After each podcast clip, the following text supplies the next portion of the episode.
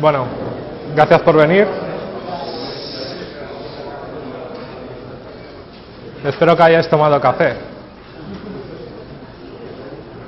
Bueno, dar las gracias a los patrocinadores y sobre todo a los organizadores que me consta que se han matado para organizar esta edición y ha salido perfecta, vamos, desde mi punto de vista. Increíble. Bueno, yo soy Asier, soy fundador de Symmetric, una agencia que hacemos productos para Internet Bilbao. Y también soy socio tecnológico en forvisionsmanager.com, que es un CRM SaaS con gestor de proyectos para traductores. ¿vale? Desde hace mm, algún tiempo vemos cómo está progresando el tema de desarrollar aplicaciones de front en HTML, JavaScript y cómo está evolucionando a un ritmo increíble. Vemos también cómo es ya prácticamente no es una opción el dar un soporte móvil a nuestros, a nuestros servicios. ¿no? Entonces, sabiendo esto, eh, nos planteamos cómo podemos desacoplar los clientes de, de, nuestro servicio, cómo podemos centralizar nuestra funcionalidad para que, da igual los clientes que se conecten, accedan a la misma información y operen con ella. Hay diferentes formas de realizar esto. Una de ellas estamos escuchando, la que más eh, nos chirría últimamente y de la que más se habla. Yo personalmente cuando he estado desarrollando el API REST de, de ForVisions me he dado cuenta de que REST es la mejor opción porque aparte de que se ha definido hace muchos años, te das cuenta de que estás complicándote la vida utilizando protocolos que van sobre algo que ya tiene su propio protocolo definido y que estás utilizando todos los días. Yo creo que esta charla os va a interesar eh, porque hagas o no REST, vas a comprender hasta dónde llegan las herramientas que utilizas en tu día a día, sobre todo HTTP. Bueno, REST es un tipo de, de arquitectura para programar aplicaciones web distribuidas que utilizan HTTP e hipermedia. Luego veremos lo que significa hipermedia. Está definido hace más de 10 años. Y lo que siempre oímos es que, bueno, para desarrollar una API REST, lo que tenemos que tener es, pues, no hacer estado en el servidor, no guardar estado, que para acceder o manipular un recurso o información en, nuestro, en nuestra API, pues no tenemos que guardar variables de sesión y todo debe estar en el request. También vemos que lo evidente, tiene que estar el cliente totalmente separado de, de la API, ¿no? Y luego, pues que tenga una interfaz basada en URIs. Esto es lo que sabemos. También hay un criterio para determinar qué nivel de madurez tiene nuestra API REST. En qué nivel estamos o, en qué nivel está la API que, que tenemos disponible y con la que trabajamos. El primer nivel es utilizar correctamente las URIs. El segundo nivel es utilizar correctamente HTTP. Y el tercer nivel, al cual no llega ni Dios, es utilizar hipermedia. Seguramente estos términos os resultan así de primeras URIs, recursos, hipermedia, algo que os suena pero que no sepas, sabéis exactamente lo que es. Empecemos por el nivel 1, URIs. Las URIs nos permiten identificar recursos, Identificar es la palabra clave de las URIs. Hay diferentes tipos de URIs, pero las que más conocemos y las que más nos interesan son las URLs, que además de identificar nos permiten localizar un recurso. ¿Qué es un recurso? Un recurso es cualquier cosa a la cual nos mmm, queramos acceder, queramos manipular y que se pueda separar del resto de información que tengamos. Un recurso puede ser un archivo MP3, un archivo de imagen, un resumen de una factura, un perfil de un usuario, un listado de usuarios, un detalle de usuario, y accedemos, mediante, accedemos a ellos mediante URIs. Para hacer correctamente URIs, lo primero que tenemos que hacer es identificar un recurso, lo vuelvo a decir. Las cosas se identifican mediante nombres o puede que adjetivos. Yo no me refiero a algo como comer, sino como comida. Esa es un poco la idea. Definirlos, nombrarlos. Y también deben ser jerárquicas. Aquí tenemos un, unos ejemplos de URIs que están mal hechas, según REST. GetUser barra ID lleva el verbo get, implica acción, no está nombrando un recurso.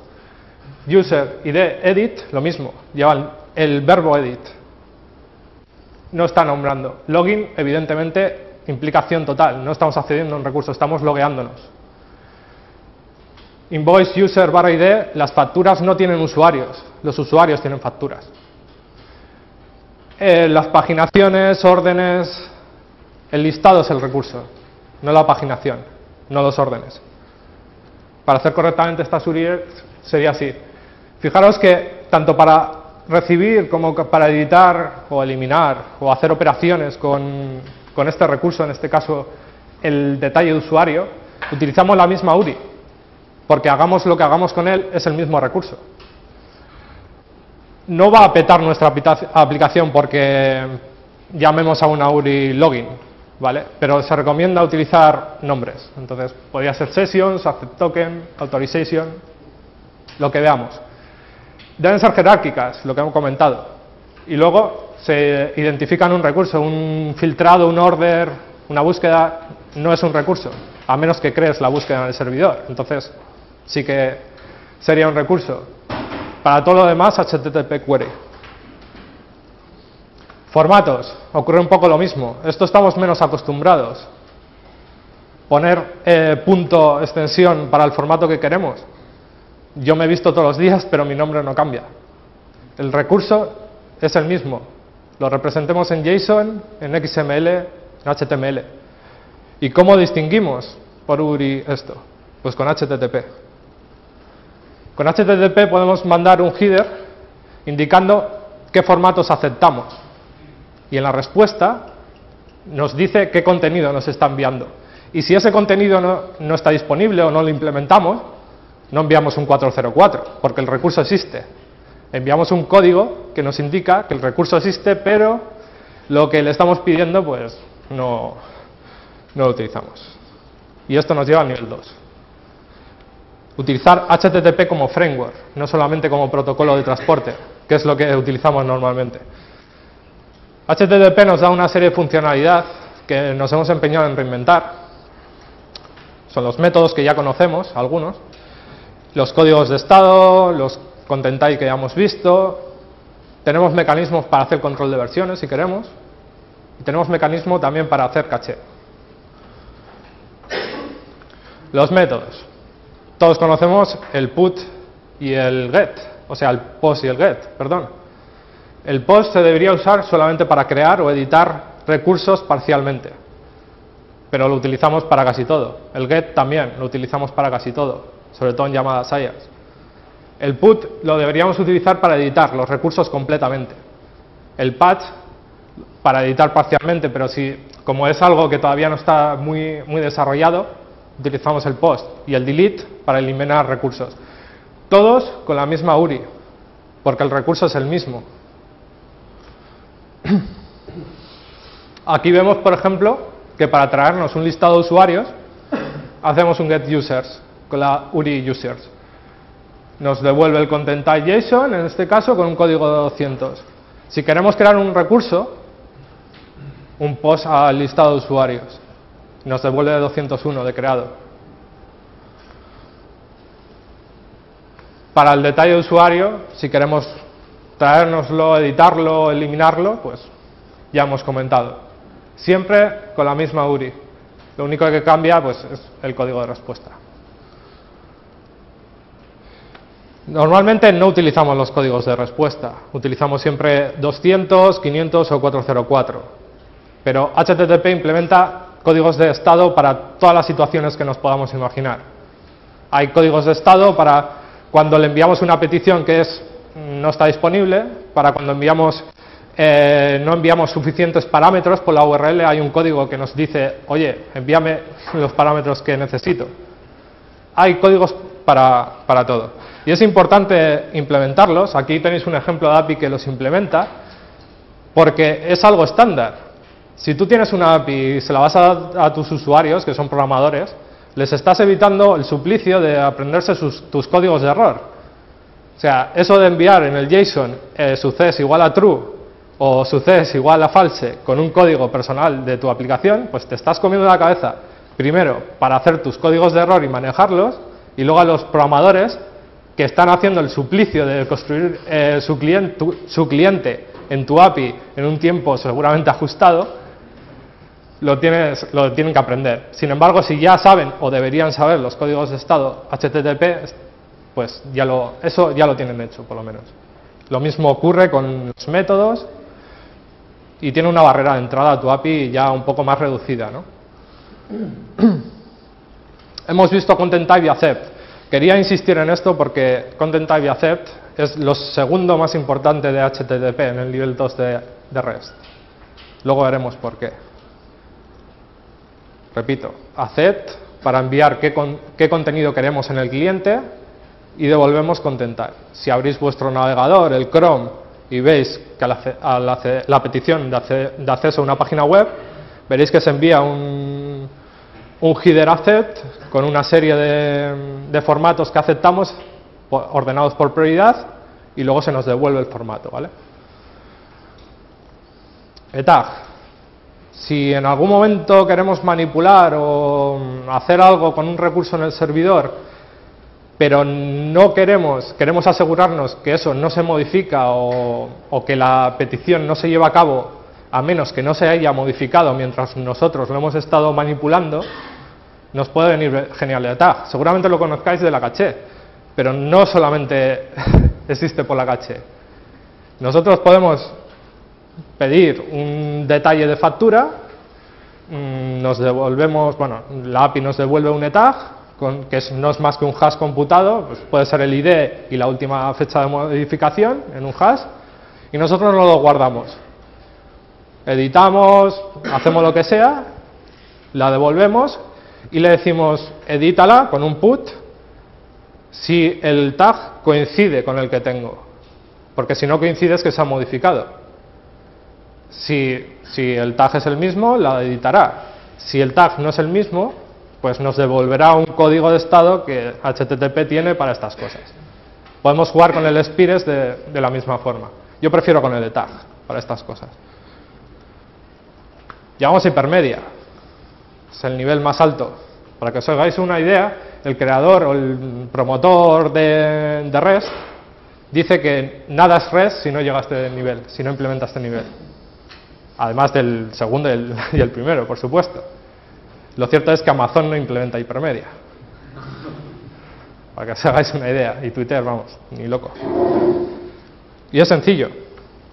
Seguramente hipermedia sonará una mezcla entre supermercado y película de ciencia ficción de los años 60. Pero la idea es súper sencilla. Es enlazar recursos. Sin más, que estén relacionados y que nos mm, sirvan de, de algo enlazar esos recursos. Ahora os lo explico. Pero para que nosotros tengamos la certeza de que el cliente está entendiendo nuestro, nuestro pollo hipermedia en la API, tiene que saber que le estamos mandando hipermedia y él nos tiene que solicitar, sería lo óptimo, que le enviemos hipermedia. Y la, el content type, como os he dicho, es clave. Vamos a ver un ejemplo. Esto es un XML. Odio el XML.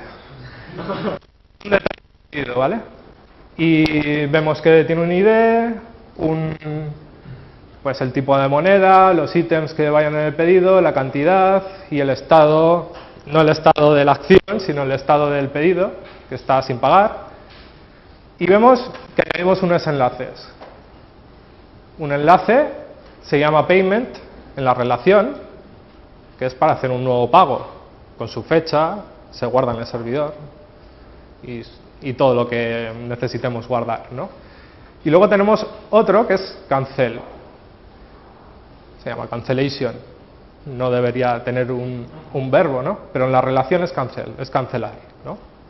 Ya sabemos que recuperamos el detalle del pedido, pero sabemos dónde ir a buscar hacer el pago y dónde buscar el cancelar.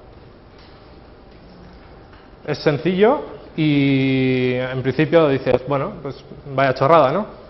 Si, lo piensas bien, si tú estás desarrollando en el cliente una aplicación móvil un, un cliente que esté consumiendo esta API podría coger y decir, vale, muestro el detalle de la factura y además pues un enlace, un botón al pago y a cancelación. Hacemos un cliente web rico y tal y también hacemos lo mismo. Si luego cambiamos las dos URLs, los clientes siguen funcionando. A que mola.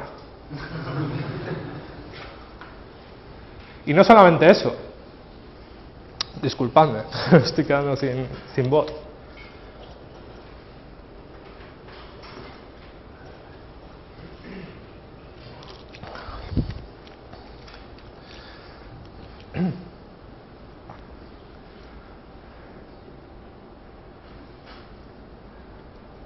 Bueno, no me acuerdo de lo que iba a decir. bueno, ya se me, acordará.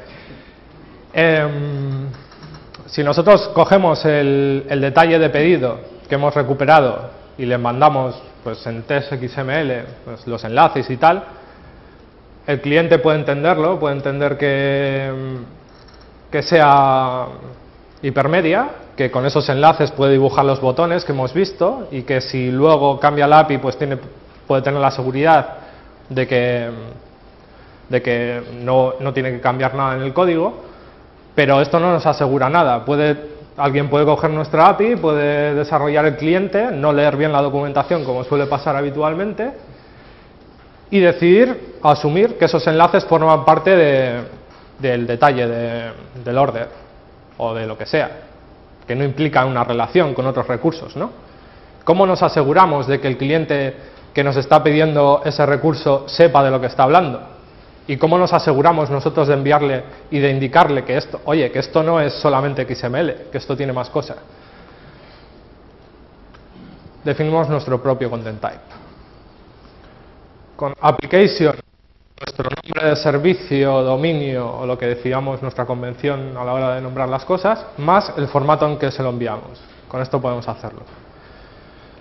Cuando se ha hablado de que mm, cuando si nuestras URLs cambian y no pasa nada, los clientes siguen funcionando y no me acordaba de, eso, me acabo de acordar, y es que no tenemos que hardcodear URLs en el código y, y lo más importante es que el programador que está desarrollando, si cambiamos la especificación de nuestra API, no tiene por qué estar actualizado y leerse nuestra documentación y nada de eso. O sea, tiene varias ventajas hipermedia.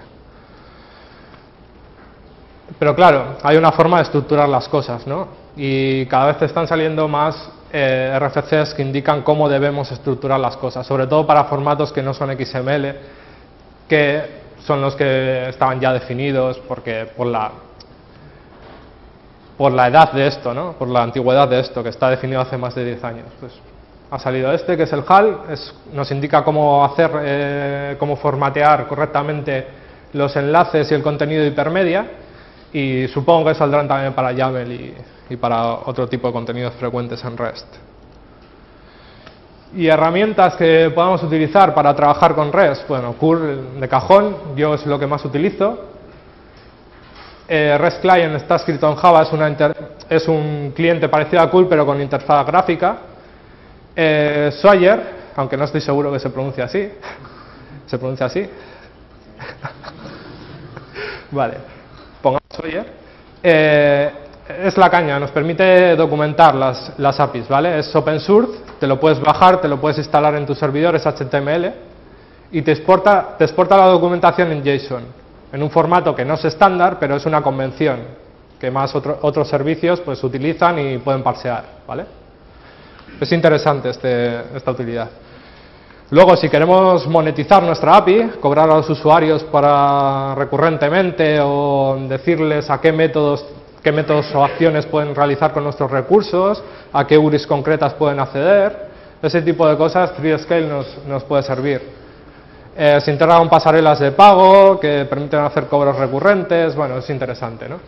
Eh, nos permite documentar también y aparte, además de mostrarnos de una forma bastante chula la documentación y hospedarla, eh, nos permite mm, darle al usuario una especie de simulador, una consola, en la cual puede probar los servicios REST con sus parámetros y tal, y luego hacer capturas del, response y el, y el, request. ¿no? Está bastante interesante, queda muy bien y funciona muy bien. En apig.com también tenéis em, ya implementadas las APIs de Twitter para que podáis probarlas directamente, la de Facebook, quieren implementar la de PayPal, espero que lo hagan algún día. Bien, y está muy bien. Para documentar vuestra API, pues genial. ¿Cómo voy de tiempo? Vale. Bueno, yo hace un año cuando salió Symfony 2 eh, no me gustó nada. a ver, nada. El framework en sí, los componentes me encantan, me encanta. Es una pasada. Pero el framework me parece demasiado y, aparte es que yo soy más de convención, no de configuración. No me gusta me gusta más programar y pues enterarme un poco, leer la documentación y ver lo que se hace, qué hay, qué pasos hay que seguir, ¿no? sobre todo para trabajar en grupo. Entonces decidí coger los componentes de Symfony cuando leí el post de Fabián que pusiste en la otra presentación, eh, lo vi claro, o sea, vale, o sea, Symfony es un tocho que trabaja de una forma con sus bundles y tal, que está muy bien pensado y tal, pero yo quiero algo más mínimo y, y quiero beneficiarme de, Symfony también. Y resulta pues que, se había pensado eso ya y se había desacoplado totalmente la funcionalidad más, más bonita, por así decirlo, más chula. Entonces dije, pues me creo mi propio framework. No es ninguna locura crearte tu propio framework, no es algo complicado, no es, no es un algoritmo que tengas que estarte meses para pensarlo. Es una chorrada, cualquiera de vosotros puede hacerlo. Y puede hacerlo a medida de cómo trabaja en su día a día. ¿no? Y para hacer un framework, yo lo primero que me planteé es, mm, ¿qué es un framework? Mm, ¿Para qué hacer un framework? ¿no? Y lo primero, el primer punto que siempre he tenido presente es que el framework te tiene que ayudar. Si te perjudica, entonces no es un framework, es un cabrón. O sea, es así. O sea, es alguien que está ahí troleándote todo el rato diciéndote, ah, ya sabes que en PHP no lo podías hacer, pero ahora estás perdiendo el tiempo aquí. bueno, bueno, y si incluyes a gente en tu equipo o mm, tienes una forma de trabajar, pues que más o menos sepan dónde tocar el código y haya una estructura común, ¿no? Y también, pues, lo clave, la clave, si te repites, pues automatízate y si no puedes automatizarlo es que lo estás haciendo mal. Para ello tenemos, pues, para hacer una solución de este tipo, los componentes, ¿no? No voy a hablar mucho de ellos porque ya Javier los explicó genial, pero voy a centrarme más en, pues, HTTP Foundation nos viene genial para un servicio REST. La, el nivel 2, que es implementar HTTP, pues con él lo podemos hacer de forma sencilla. Nos abstrae manejar headers y demás y, y si controlamos bien nuestro IDE y usamos un IDE potente, pues mm, vemos enseguida cómo coger los headers y cómo trabajar con ellos. ¿no? Eh, el nivel 1, para manejar URIs y requisitos de qué método quiero recibir y ejecutar esto, con el routing podéis hacer lo que os dé la gana. Podéis ejecutar un evento si queréis y orientar vuestra arquitectura a eventos, podéis ejecutar una función, podéis llamar a una clase, lo que os dé la gana. Em, también tiene cosas muy chulas, como por ejemplo podemos definir una colección de rutas y luego volcarlas al HTTP y no pasar por PHP cuando queramos evaluar las, las rutas. Eso vamos, a mí me pareció acojonante. El console es una pasada para automatizar tareas y es de lo que, si hacéis una herramienta que os ayude a trabajar, es lo que tenéis que usar. O sea, si algo veis que es sota caballo y rey, como crear controladores o, o algo que digo, joder, esto lo tengo que hacer, en serio, pues usad el console. Os permite, cada, os permite hacer aplicaciones de línea de comandos bien hechas, que además sean mantenibles. Es la, es la bomba. Y bueno, algunas lecciones que, que, he aprendido, ¿no? O sea, lo principal es crear, si vas a crear un framework no lo hagas sobre un papel poniéndote en los casos más mm, posibles que, puedas tener ¿no? a la hora de desarrollarlo. En plan, pues no sé, mm, mirar a ver si los MX están encendidos, por ejemplo, para validar un email. Pues igual no necesitas llegar a ese extremo, ¿no? Por ejemplo, pues ten una aplicación real que te meta presión. pero no presión para hacer las cosas mal, sino presión de fechas, que prioriza la funcionalidad que realmente importa. El console ya lo he mencionado, si algo tiene un framework o tiene que hacer un framework es evitarnos el trabajo repetitivo. Y pensar en la organización del código. Si va a haber más gente trabajando contigo, vas a encargarlo a freelance o lo que sea, todo el mundo tiene que saber cómo trabajar, dónde tocar el código, dónde está el código, buscarlo. Vimos en Symfony Internals como la importancia que tienen Symfony los eventos. Es importantísimo, ya no sea un framework, si en una aplicación misma. Si queréis acceder en un punto de la ejecución y modificarla, modificar su comportamiento, modificar cierta información, dotadle de esa posibilidad al, programador. Este, hacer extensible las clases del core, sobre todo un caso vamos, que es Sota Cayo Rey y muy claro es los controladores. Yo en mi framework tengo un controlador en el core igual que había un controlador en el core en Symfony 1. Lo podíamos sobreescribir en el momento que queríamos. ¿no? La configuración, esto es un reto. A priori parece muy sencillo, al final solamente es guardar valores y tal, ¿no? pero cuando haces una herramienta de este tipo te das cuenta de que lo primero que necesitas es varios entornos. Ahora es muy fácil lanzar máquinas en la nube, está mamado. Pero si tenemos que ir modificando la configuración por cada entorno diferente que tengamos, pues nos podemos volver loquísimos. Y si hacemos un, framework modular, como es mi caso, también se debe poder sobreescribir esa configuración a todos los niveles. Eso sí que hay que pensarlo muy bien y evidentemente no evaluar la configuración siempre por cada request. Sería una locura. Lo que comentó Jordi a otro nivel ayer, importante saber lo que pasa en tu, aplicación cuando pasan cosas. Tenéis herramientas como Monolog, que funcionan muy bien para loguear todo. Veis la utilidad que tiene la herramienta de debug de, de Symfony 2. Pensad en esas cosas. Y bueno, mi opinión, que haga justo lo que necesitas, nada más. O sea, cuanto más ligero, más simple, mejor menos marrones cuando falla algo para buscarlo y todo. Documentación, eh, cobertura de test y bueno, aprender de otros, eso es algo que no os pilla por sorpresa, que es algo evidente. Os voy a enseñar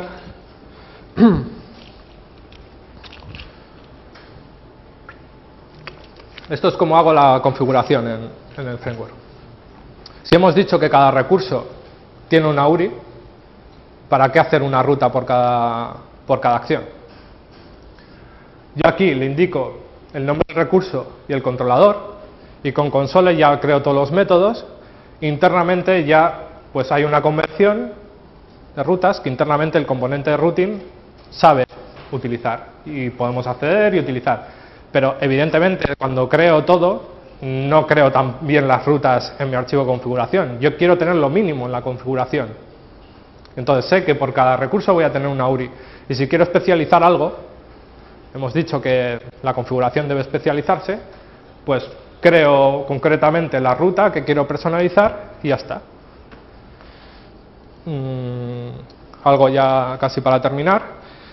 La representación para mí no es importante en REST.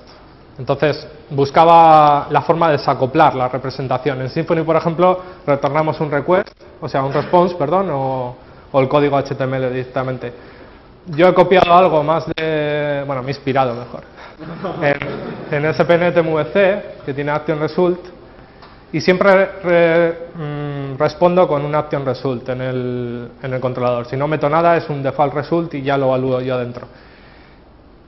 Esto pues tiene una ventaja y es que si luego decido que en lugar de JSON quiero retornar YAML o el formato que esté de moda, no tengo que modificar el código fuente en la aplicación ni tengo que suscribirme a un evento ni hacer cosas raras por ahí. Y aparte, me permite hacer otra cosa como esta. Hemos dicho que el cliente nos manda siempre una cabecera CEP, o nos debería mandar siempre una cabecera CEP. ¿Por qué no cogemos esa cabecera y vemos y le devolvemos el formato con el content que él está pidiendo automáticamente? Y esto funciona automáticamente le pasamos un array a un objeto y ahora que conozco el componente serializer que no lo había visto, pues mejor. y ya está. O sea, no necesito, no necesito cambiar nada en el código. y por último, documentar. La documentación es clave. Yo, por ejemplo, no, no os he querido vender ni el framework ni presentaros el framework en esta presentación y no hablaré del framework ni lo presentaré, aunque está en mi GitHub y podéis echarle un vistazo, hasta que no esté documentado, porque no lo vais a poder usar y os va a petar y todo eso. Y nada, muchas gracias.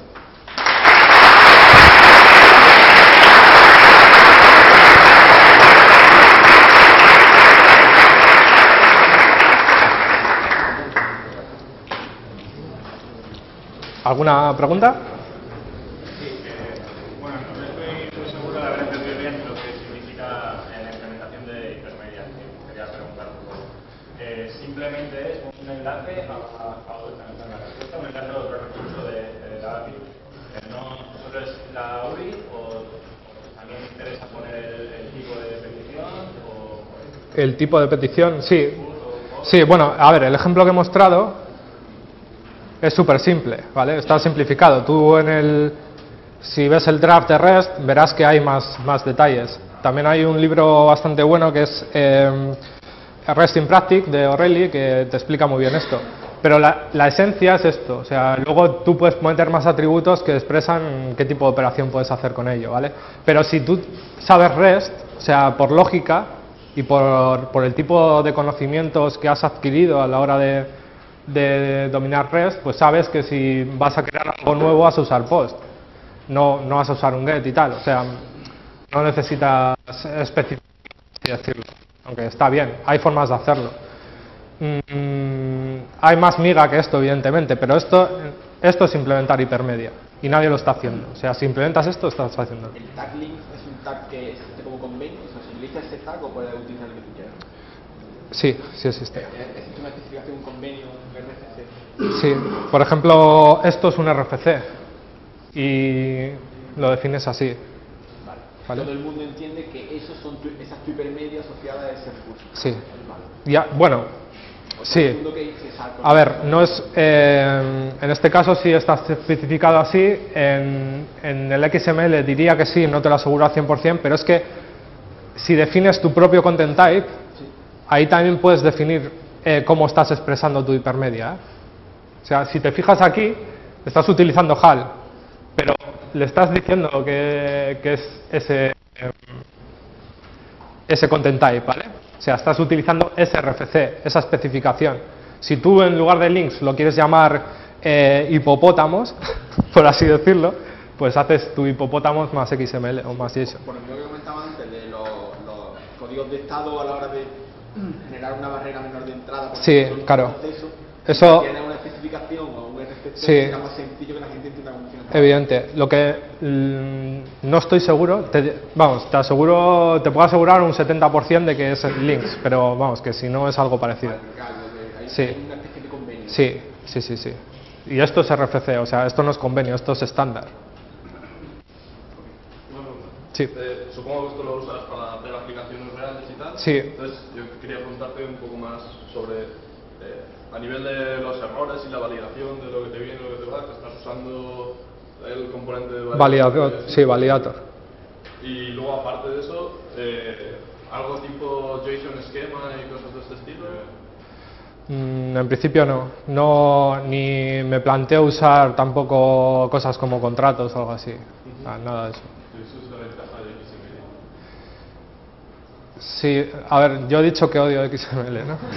lo, lo- he dicho, creo que sí. no, a ver, eh, hay gente que está definiendo contratos en REST, ¿vale? Y, y está buscando esa vía.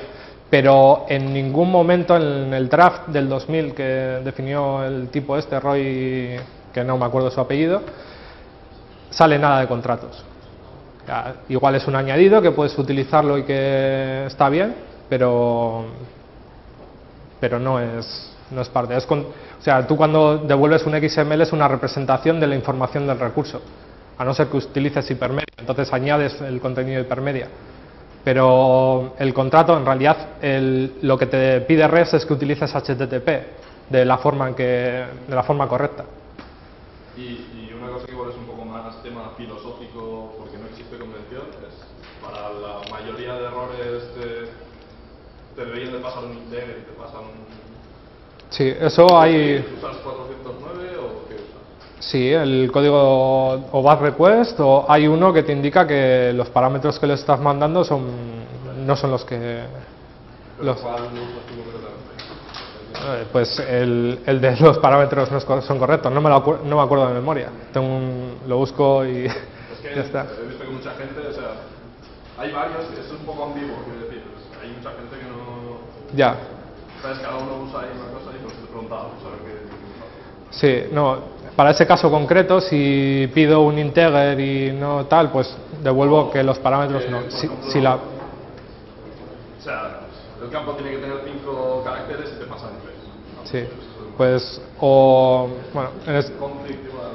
Sí, puede ser. Bueno, conflict, conflict igual para el ETAG, pero el- yo utilizaría el de parámetros, en principio. Aunque me yo lo que suelo hacer siempre, si es algo concreto, me busco en todos los códigos de errores y miro a ver cuál es el que coincide con el más adecuado. O sea, yo no me... Hay situaciones en las que me encuentro con, pues, no sé, eh, esto igual hay una forma más específica de, de retornarle el código de error. ¿Y en Y- el body del error devuelves los errores de los validadores? O? Sí, pero los mensajes y tal. Sí. Gracias. Ah, yo tengo otra pregunta. Si no se guarda en el servidor ningún eh, Estado. estado, si necesita restringir el acceso a partes o a ciertas API dependiendo del tipo de usuario, ¿cómo se, cómo se arregla? Vale, seguridad. Me esperaba esa pregunta. Eh, yo implemento OAuth 2.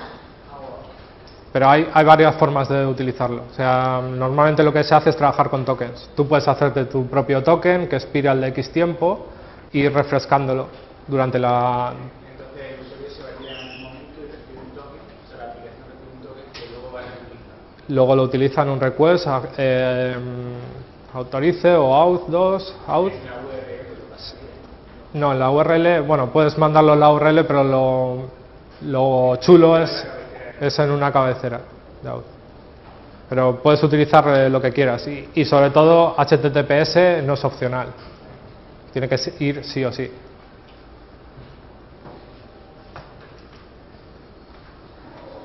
tema de mencionado para generar diferentes URIs, ¿lo trata o no lo trata? ¿Y cómo lo haces en Symfony 2? En Symfony 2, tú sabes que cuando haces una colección de rutas, puedes indicarle un, un prefijo. Usa prefijos. Versión 1, versión 2. Responde, ¿no? A tu pregunta. Sí, claro. Sabía comentar también de pasarlo como la cabecera de la petición. La cabecera de petición. Sabía Puede, sí, puede ser una opción. Lo que normalmente se usa, o lo que yo usaría es prefijo, mejor. Para distinguir entre. Lo que pasa es que tienes que volver a definir Sí. Sí, he dicho que cada recurso es único y debería tener solo una URI. Pero estamos hablando de tener dos interfaces, pero tienes una URI por interfaz.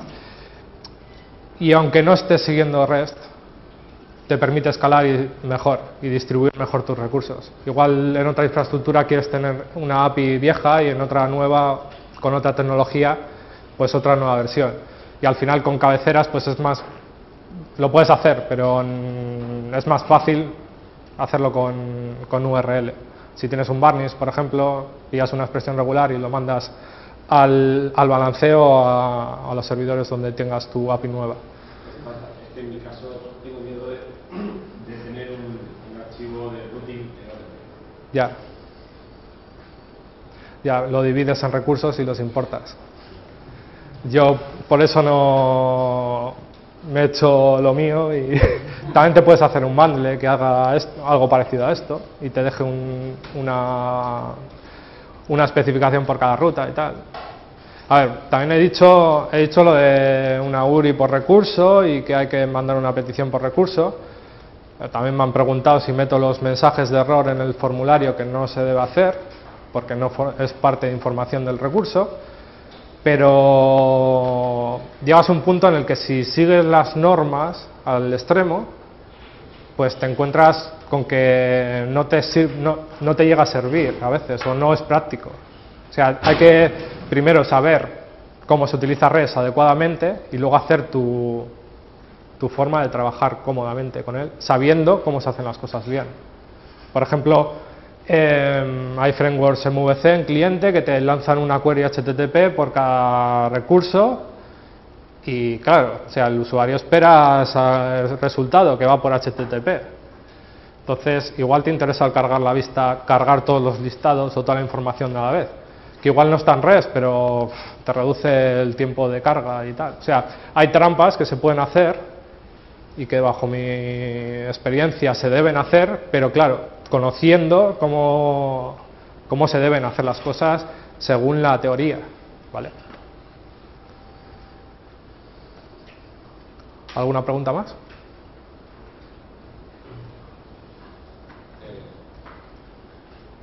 ¿Qué, qué opinión tienes del Red Band? No lo he probado.